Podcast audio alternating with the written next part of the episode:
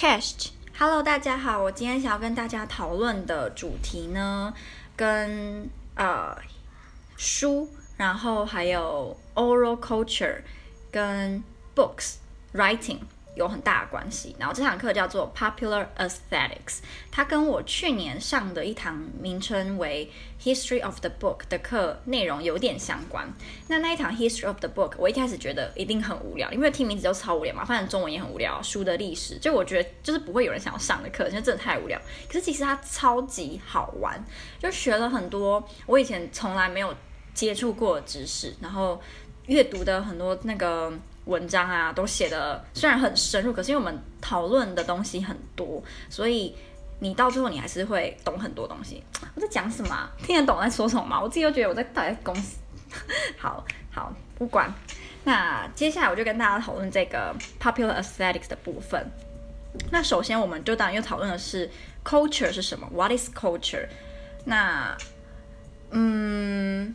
文化这个东西呀、啊，其实是很难定义的一个名词，因为你可以说人类一切的行为、一切的活动都是 culture。我们怎么说话，我们吃的东西、食物，我们听的歌，我们穿衣的方式，这些还有生活 a lifestyle，这些全部是 culture。但是也有人认为，文化只代表了人类，嗯、最棒的作品，比如说柏拉图、阿里。亚阿里 亚里斯多德，因为我想说 Aristotle，然后又想要讲亚里斯多德，然后就讲成两个合在一起。亚里斯多德，然后跟达文西，还有一大堆有的没，就是这种很厉害很有名的人，他们的作品才是 culture。如果是什么 cosplay，那可能就有人认为这不是 culture，就有一派人会这么想。所以 culture 就是一个很难定义的名词。你假设你今天是读社会学的，你定义 culture 的方式一定会跟一个读我不知道艺术艺术的人的 culture 的定义会不一样，所以嗯，没有说一定要有一个全世界的人都要同意的 culture 的定义，只是如果你自己心里对 culture 有个定义的话，你会比较好去接触其他有关文化的文章，或是其他学者讨论文化的方式，你才会有个基底，说他是这么讨论的，那我是这么想的，那别人是又是怎么想的，就是我不同文化的定义，我觉得知道一下。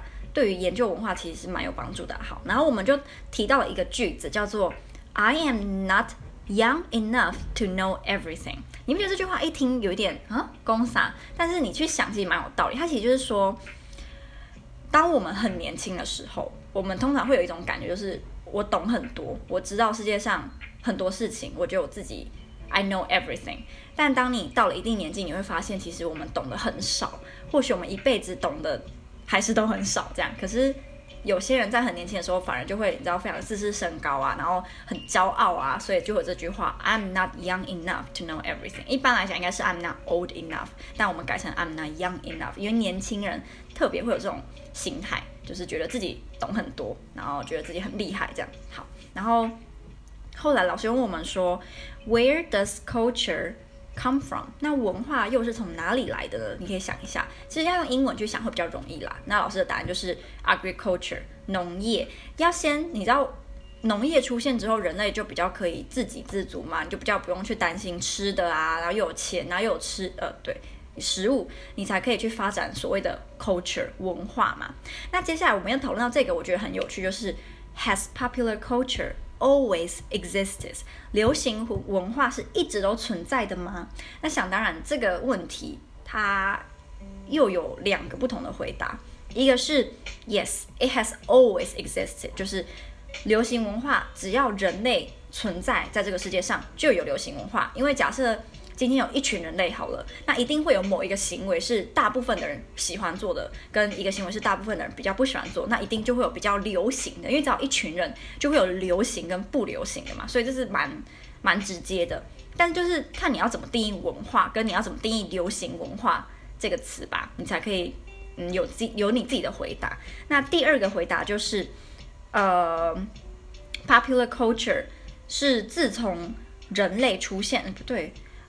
哦，我知道了。刚刚我讲的那个啊，应该是跟第二个这个 it has 呃、uh, since human beings existence 它是有关联的。那所以第二个回答应该是说，第一个回答 it has always existed 是指不是只有人类才有流行文化，他认为动物也有流行文化，对，是这个意思。然后第二个才是我刚刚讲，就是人类出现之后，所以无论是原始人还是现在的这个人，我们都会有流行文化，因为只要有人类，就会有比较流行跟比较不流行的。然后接下来就看你怎么定义文化这件事。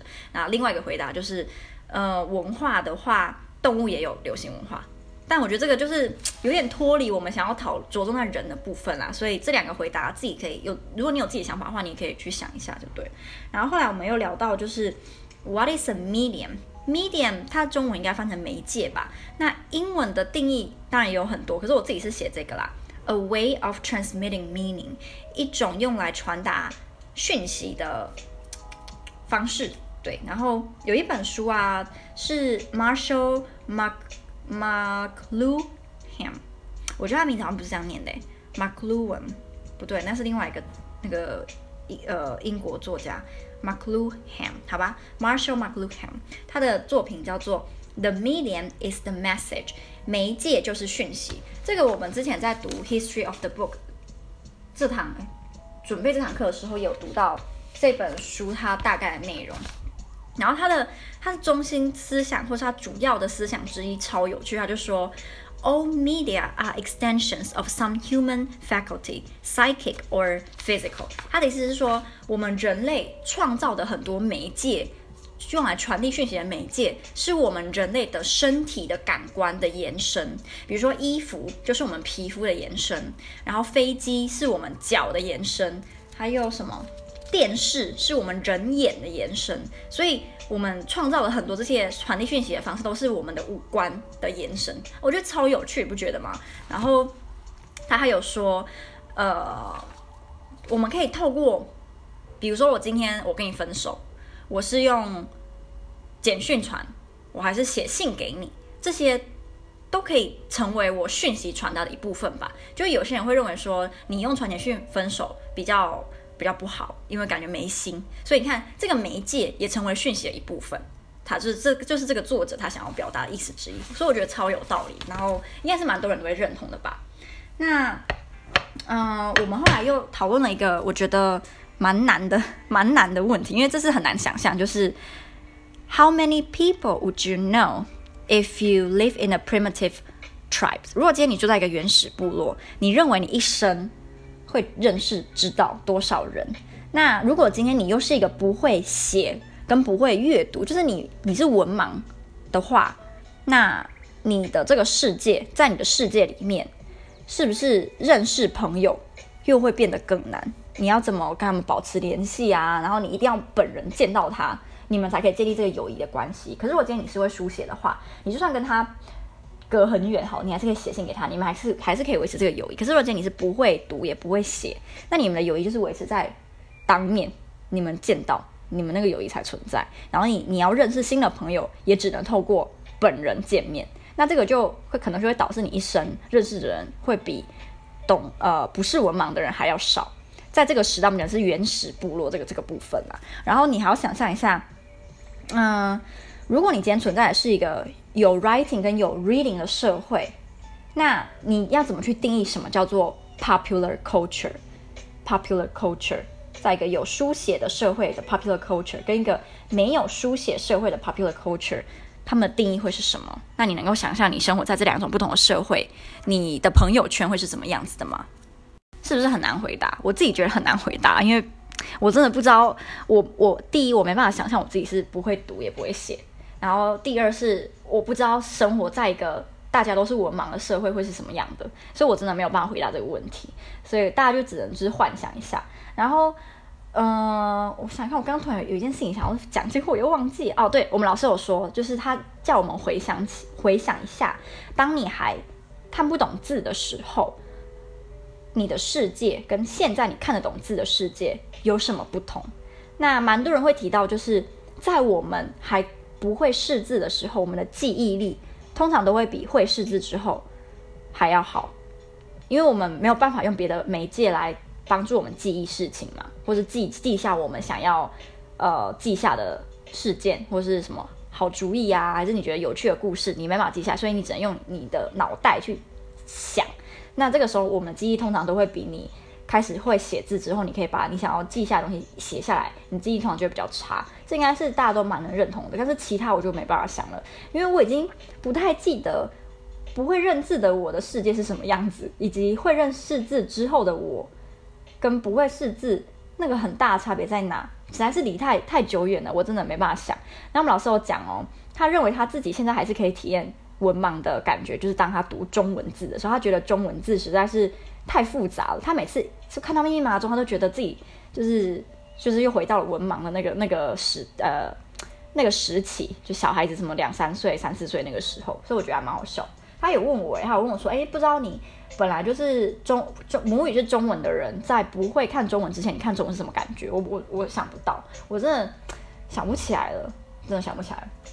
好，然后我们后来提到，就是在一个 oral society，我不知道 oral society 的中文翻译是什么哎。这个 oral society 意思就是这个社会啊是没有文字的，他们是用怎么保留祖先的思想呢？是用口传的一个口口说口述的社会吗？我不确定。那在这种 oral society society 里面呢，文字 words 是没有一个固定的。意义的，就是 words have no fixed meaning，因为他们没有 dictionary，他们没有字典嘛，所以他们没办法没办法去查说这个字是什么意思，所以这个字可能在不同的人的心里都是不一样的，所以你没有办法去定义一个字在这个社会里面，因为他们没有文，他们没有字典，没有一个人可以好好坐下来，然后把大家会的字写下来，然后去定义它，所以在他们的世界里面，文字是没有固定的意义的，然后而且他在他们世界里面，文字是不能够。Be looked up，不觉得很有趣吗？因为我们现在应该是 read，我们是 read words，但是在那个时候他们是 looked at words。我不知道你懂不懂那个感觉？因为一个是 look 是用眼睛，但是 read 虽然也是用眼睛，但是 read 有有牵涉到你你的脑袋，你去想。look 可能你就是单纯就是看，你就是看，可是你没有吸收。可是 read 是你看了，你心里又在去想这个这个字是什么意思。所以在他们那个时代，那个时候。Words cannot be looked up。嗯，我们那个时候在讲这些字的时候，其实你脑袋就会有他们不同的地方，你就觉得那个呃描述的很贴切。嗯，前面有稍微提到部分，就是嗯，我们的媒体或我们的媒介是我们五官的延伸嘛，那写字就是我们记忆的延伸。Writing extends our memories。所以就大部分的人会认为说，oral society 他们。都会比较传统，思想会比较传统，比较没有革新。为什么？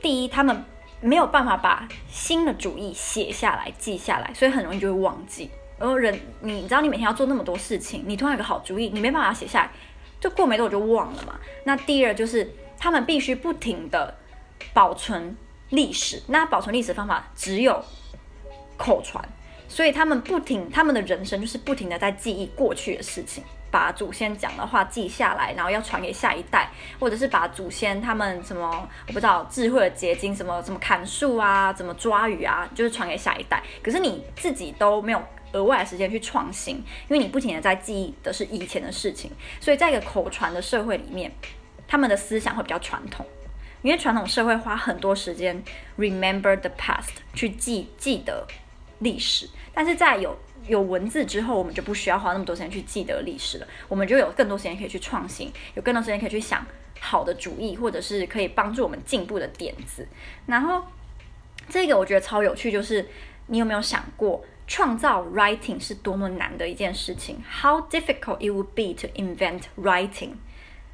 我从来没有想过，我真的没有想过。然后老我们老师有讲说，你看哦，今天没有 writing 的时候，我们讲话是很多 sounds。如果你要去发明 writing，你就要去想我们讲话的时候，哪些声音是合在一起的一个字，哪些声音是分开的一个字。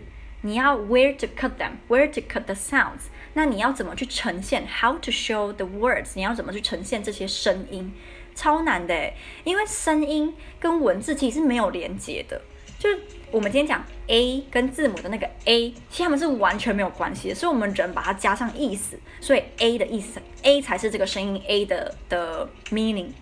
所以我们这样想之后，我就发现中文根本就是我觉得外星人的文字啊。我们到底是怎么从我现在讲这个“我”这个字是怎么把我这个 writing 给创造出来的？那当然象形文字就比较容易啦，因为象形文字就，其实就是把那个物品就把它画出来，所以还好。可是其他的就不一样，其他像那个那个叫什么？不是形声吗？那种用声音来表达就很难啊，因为你是怎么认为这个字它的样子是代表这个声音？你怎么把声音跟字做连接的？我觉得其实是一件非常有趣的事情诶。然后我们老师有讲说。也问我们说，How many times have writing been invented？那 writing 其实是有分为不同的种类啦，像中文跟英文，我们觉得就是两种不一样的 writing 嘛。然后老师是讲说，呃，最少最少是三次啦，可以更多，但是基本上保守就是三次。然后有一些人会认为苏美文，然后埃及的文字，还有中国的中文，还有墨西哥跟 Indian 这些文字这样。那有人认为 Egypt。埃及他们的文字可能是最早，有一个原因是他们需要很多的贸易，然后有很多文化交流，所以就是把各个文化的可能精髓吧都融合起来，所以埃及的文字是全世界最 rich 的之一啦，就最古老也最 rich 的之一。那古老这这个其实很有点受争议的部分，是因为我们没有办法确定啊，这些文字在被创造的时候。他有没有跟其他的文字接触过？我们不知道，对，所以我们没办法确定中文在创造的时候，其实他是不是有去看过了其他语言的样子，然后我们才去创造中文。就这个是没办法肯定的，所以这也是可能以后不知道会不会有答案的一个部分吧。但我觉得很有趣啦。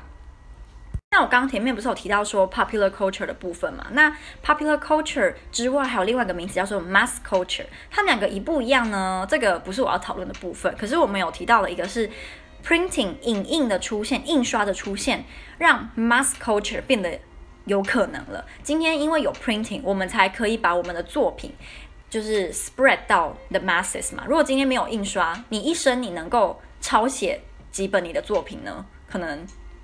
我不像，我不知道哎，一百本、两百本、三百本，可是你觉得不可能一次一万本、两万本，那是不可能。尤其是如果你一次写两百页、三百页的小说，你一个人用手抄的，你要把它抄到一万本，这么我觉得不太可能啊，不是人力可可行的。所以 printing 印刷的出现，其实让 mass culture 变得有可能了。那 mass culture 就有有关，你知道那个资本主义嘛，然后消费主义啊，这些都是跟着 mass culture 的，就是我们。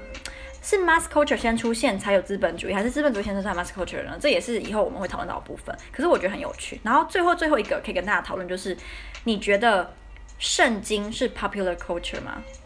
因为圣经的确是很 popular 啊，对不对？它是一个流，它也可以成为流行文化一部分。我们也常看到有关耶稣，看到有关圣经的稿，你这样那叫什么？就是。一些美国的卡通，那种很像那个叫什么《南方四剑客》那一类的卡通，他们也会把圣经放到里面，然后嘲无论是嘲弄也好还是怎样，所以其实圣经我觉得的确是流行化一部分。可是你觉得是吗？你觉得圣经是 popular culture 吗？我觉得可以想一下，因为你也要去定义怎么去定义 popular culture。你认为 popular culture 是指只要它够流行就是 popular culture？还是这个东西它不能够太难懂，像你，你认为莎士比亚的作品是 popular culture 吗？因为莎士比亚作品的确也很流行，但是它是 popular culture 还是它是 high culture 呢？啊，对，我觉得这些都是很有趣的问题啊。那我等一下大概在两三个小时也会去上这堂课，就可以有更多的有趣，然后值得大家去思考的问题可以跟大家分享。那就到这里啦，拜拜。